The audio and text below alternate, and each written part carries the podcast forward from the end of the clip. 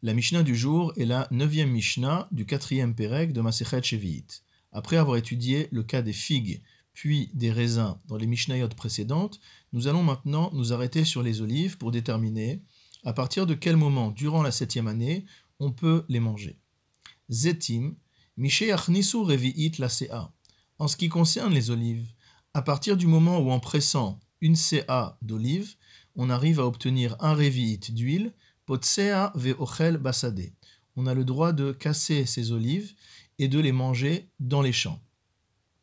Le Barthénora explique que l'habitude est de casser les olives de manière à réduire leur amertume, et à ce moment-là, on peut les manger dans les champs, c'est-à-dire qu'ils sont déjà, que ces olives sont déjà considérées comme un aliment comestible, et ce n'est pas se forcer que de les manger.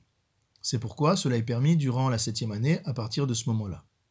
Hirnisu chatsilog à partir du moment où on obtient avec une CA non plus un revi'it, mais chatsilog, un demi-log.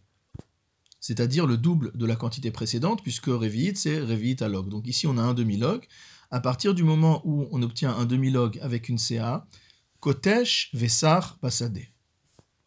On peut écraser les olives et non seulement les manger, mais on peut même la sourd, on peut même se oindre avec l'huile de ces olives. Tandis que dans le cas précédent, lorsqu'on était à l'étape où on ne faisait sortir que un revi'it d'une CA d'olive, on n'avait pas encore le droit de soindre avec. Maintenant que l'on sort un demi-log, cela est permis. ou shlish, à partir du moment où les olives ont atteint le tiers de leur maturité, kotesh basade, on pourra non seulement écraser les olives dans le champ, Vechones les torbeto, mais également ramener à la maison l'huile qui est issue donc de cette presse. D'après certains, euh, la Mishnah ne veut pas nous dire forcément qu'on va écraser ces olives dans le champ, mais qu'on peut même les ramener à la maison, les écraser à la maison pour en sortir l'huile. Et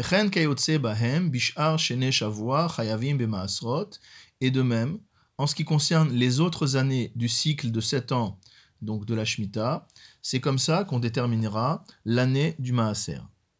Ou plutôt le Chiyuv de Maaser, le moment de l'année à partir duquel on a l'obligation de prélever le Maaser. Donc c'est à partir du moment où les olives ont atteint le tiers de leur maturité. Ushar kolperot ha'ilan. Maintenant que nous avons parlé des figues, des raisins et des olives, la Mishnah nous dit que pour tous les autres fruits de l'arbre, on atteint les maasrot, ken atteint la chevi'it. Le moment qui détermine l'obligation de prélever le maaser sera également le moment à partir duquel il est permis de manger ces fruits durant la septième année. Encore une fois, étant donné que les fruits de la septième année ne sont permis que à la consommation, à leur usage habituel, et non pas les FCD. Donc on ne peut les manger qu'à partir du moment où ils sont considérés comestibles par la halacha. Et donc la Mishnah nous dit que pour tous les fruits, pour tous les autres fruits, ce sera le même moment pour le maaser, donc le moment où un fruit devient chayav maaser, c'est le moment auquel, durant l'année de la Shemitah, on pourra le manger. Et inversement.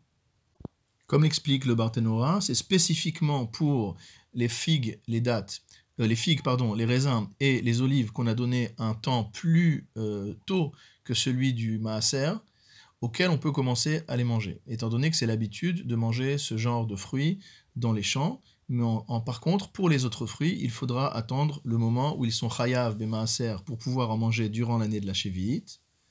Et cela est expliqué dans le premier perek de Masechet Maasrot.